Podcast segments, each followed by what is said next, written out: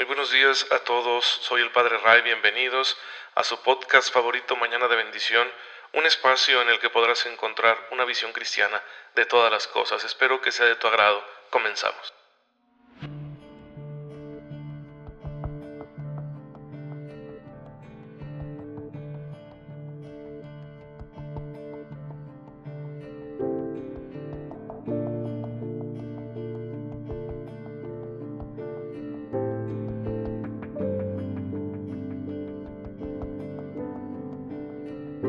Muy feliz viernes, queridos hermanos, que el Señor esté con ustedes y ya saben lo que les deseo siempre, que estén aprovechando las gracias, los dones que Dios pone en nuestro camino para nuestra felicidad. Están diseñados con tal sabiduría que no destruyen nuestra libertad, nuestra libre voluntad, que no nos impiden seguir creciendo como seres humanos, porque no es que Dios haga las cosas por nosotros, las hace a través de nosotros.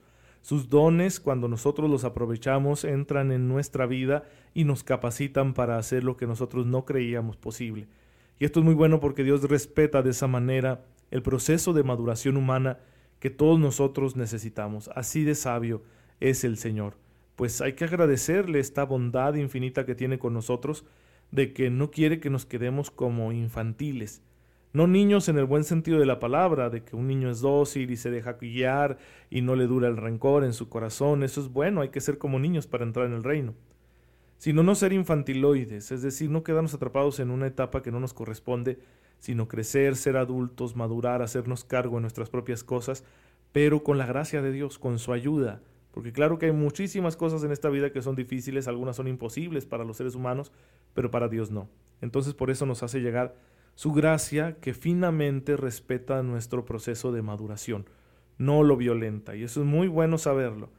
De manera que también con los elementos naturales que tenemos en esta vida, con los medios humanos, nosotros vayamos creciendo. Entre más madura sea una persona, más fácil será aprovechar la gracia de Dios. Como la santa a la que nos invita la iglesia hoy a recordar, Santa Margarita María Lacoque, que allá en Francia en el siglo XVII fue la gran apóstol, la gran difusora de la devoción al Sagrado Corazón de Jesús después de una serie de revelaciones que el mismo Cristo nuestro Señor le hizo. Fue una vida donde ella supo aprovechar la gracia de Dios. De niña pues vivía una vida muy sencilla, hizo sus sacramentos sin nada especial que la hiciera notar como alguien extraordinario, pero decidió entrar en la vida religiosa aún contando con la oposición de sus padres. Su madre prefería verla casada, pero ella decidió consagrarse eh, triunfó su deseo por su persistencia, por su fe, y bueno, fue una religiosa de vida ejemplar, llegó a ser maestra de novicias y confiada a su director espiritual, otro santo, San Claudio de la Colombier, un jesuita, pues eh, fue siendo guiada para mostrarle al mundo las revelaciones que Jesús le estaba haciendo acerca de cómo él deseaba que se extendiera el amor a su sagrado corazón entre todos los creyentes de la tierra. Y pues ella vivió alcanzó, a pesar de que murió muy joven a los 43 años, alcanzó a ver la difusión de la devoción al Sagrado Corazón, que es una de las más queridas por todos los católicos y que de verdad es muy especial porque pone el acento en el aspecto afectivo de la fe. Hay muchas maneras de reflexionar acerca del misterio de nuestra fe y algunas ponen el acento en el aspecto moral, otras ponen el acento en el aspecto intelectual, es decir, doctrinal, cognitivo, pero esta devoción pone el acento en el aspecto afectivo y es muy bonito saber que Cristo nos quiere con un amor también humano que está unido a su amor divino y que nosotros podemos corresponderle. Básicamente, esa es la enseñanza de esta devoción, que podemos intercambiar el corazón con Cristo. Nuestro corazón pecador puede ser sanado y podemos recibir el suyo, que es santo. Pues bien, hermanos, ¿por qué se santificó esta mujer en su corta vida? Porque aprovechó la gracia de Dios. Si ustedes y yo hacemos lo mismo, también podremos ser santos. Y estas gracias también nos van a ayudar a cumplir con los mandamientos, a practicar los mandamientos como una respuesta interior de fe a Dios nuestro Señor que nos ha redimido en Cristo y que nos ha dado el Espíritu Santo. ¿Sí? Recuerden, este, esto es básico para todo católico que quiera vivir su fe en plenitud, no vivirla como una serie de normas impuestas, que no las ha buscado uno, sino que nos las impusieron y pues ni modo, hay que cumplirlo, ¿verdad? Porque si no vas a ser castigado, Diosito no te va a querer, etcétera. Es un mal enfoque, es un enfoque no sano, ¿sí? Uno acepta las normas morales de la fe, que vienen de la fe como los mandamientos, que son los principales, por amor a Dios, como una respuesta de amor a Él. Y cuando es así es suave la carga, no es pesada, porque sabemos que cuando uno opta amorosamente por algo, entonces uno está dispuesto a hacer esos sacrificios. Pues bueno, así debe ser nuestra respuesta. Y estos mandamientos los estamos conociendo para ayudarnos en nuestro discernimiento moral y ver si sí los cumplimos. Y estamos ya en el cuarto mandamiento que es honra a tu padre y a tu madre y lo hemos hecho extensivo, no dejarlo solo en la relación con papá y mamá, sino con toda la familia, ver a la familia en la dimensión que tiene dentro del proyecto de Dios.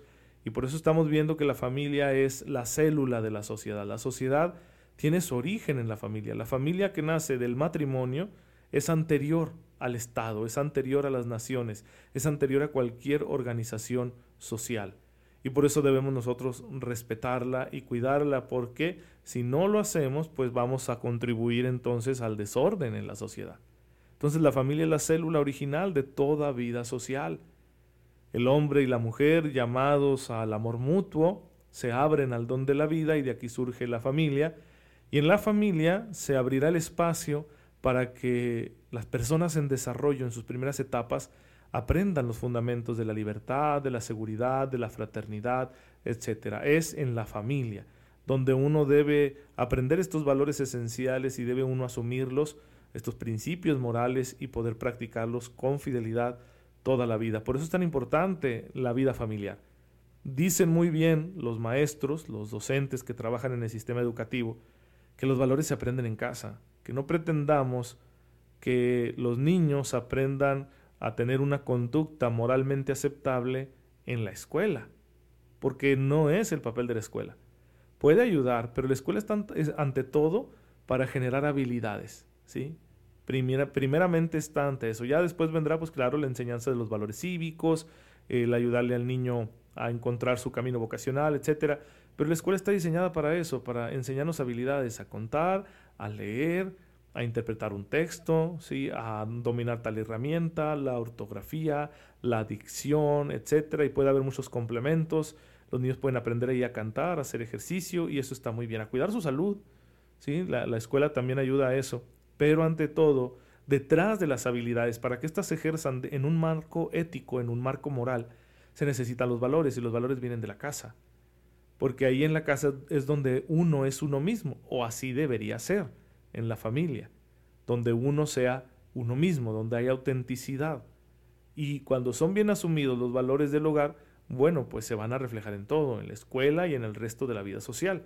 Por eso hay que cuidar tanto las sanas relaciones intrafamiliares y ya nosotros le habíamos dado el trasfondo teológico que tienen que reflejar la comunión de la Santísima Trinidad y las virtudes de la Sagrada Familia. Son como las dos grandes luces para la vida moral intrafamiliar. ¿sí? que, las relaciones intrafamiliares reflejen esa comunión que hay entre el Padre, el Hijo y el Espíritu Santo y esas virtudes que adornaron la Sagrada Familia de Jesús, María y José. De manera que la familia, en su vida práctica, cotidiana, pues enseña el respeto, enseña a, los, a las nuevas generaciones sus derechos y sus responsabilidades. Y también les, les ¿cómo puede decirles? Nutra con la inclinación tan cristiana de cuidar del vulnerable, ¿sí? De cuidar de los pequeños y de los mayores, de los enfermos, de los que tienen discapacidad y de preocuparse de los pobres. De manera que las familias puedan eh, estar abiertas y no encerrarse en sí mismas. Esto también es muy importante. La familia, cierto, es un núcleo muy bonito y es sagrado, es iglesia doméstica y hay que cuidarlo, hay que respetarlo, hay que defenderlo de cualquier injerencia, pero tampoco debe estar encerrada en sí misma de manera que sea una familia intimista, egoísta, donde aquí todos nos llevamos bien y bien padre, el mundo de fuera no nos importa. No, tenemos que estar abiertos a las necesidades de los demás. A veces alguna familia no solo no puede ayudar a los otros, sino que entra en alguna necesidad, por la razón que fuera. Y ahí es donde la sociedad puede ayudar, aplicando un principio moral, de moral social muy importante, que es la subsidiariedad. ¿sí? Subsidiariedad. ¿Qué significa esta palabra?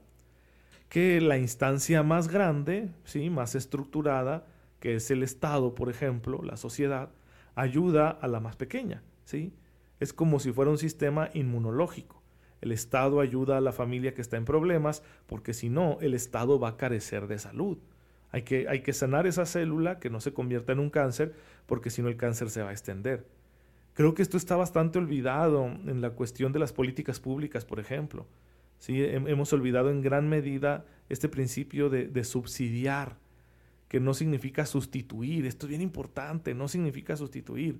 No es que el Estado tome derechos que no le corresponden. No es que el Estado vaya a sustituir a los padres, sino que ayuda, ¿sí? Provee, ve la manera y por lo general como lo hace el Estado, canaliza la ayuda de otras familias para venir en auxilio de aquella familia que está enfrentando una necesidad importante, sea esta material o moral. Eh, por ejemplo, ¿no? Si, si una familia por un accidente se les quema su casa y se quedan sin patrimonio, bueno, el Estado mueve al resto de las familias a colaborar de alguna manera.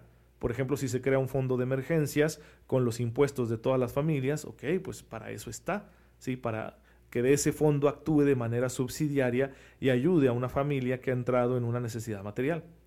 Si la necesidad fuera más moral, por ejemplo, si uno de los padres perdiera la capacidad de educar a los hijos o simplemente se ausenta, ok, ¿qué vamos a hacer con esos niños? Bueno, entonces el Estado de forma subsidiaria mueve a las otras familias para que ayuden, sea dándoles formación, sea acogiéndolos en su hogar, pero nunca sustituye a la familia. Por eso el Estado no puede jugar para complacer tampoco con esa familia vulnerable, complacer a las demás. Ah, pues aquí tenemos estos pobrecitos niños abandonados, sus padres no tenían capacidad para educarlos y ¿quién los quiere? A ver, apúntese, ¿verdad? No, pues yo los quiero, oye, pero tú eres una persona sola ¿sí? ¿Puedes generar ese espacio de familia que ellos necesitan? Y aquí entran muchas otras situaciones que no las voy a mencionar, ya las tendré que mencionar con más detalle, en este momento no lo voy a hacer, pero ya más o menos se imaginan. Entonces el Estado no puede jugar con los niños como si fueran un producto para dárselos a quien sea. ¿sí? Hay personas que están viviendo de tal manera que tampoco son capaces. ¿sí? Y no porque sean malas personas, sino porque quizá han optado por algunas formas de vida que no son lo que los niños necesitan. Entonces no se trata de complacer a todo mundo, sino de que aquí los menores tienen un derecho preferencial, un interés primario, primordial que hay que respetar. Y así funciona el principio de subsidiariedad. El principio de subsidiariedad mueve otro principio, que es el de solidaridad. ¿Sí? Es decir, se supone que todas las familias debemos estar colaborando en solidaridad.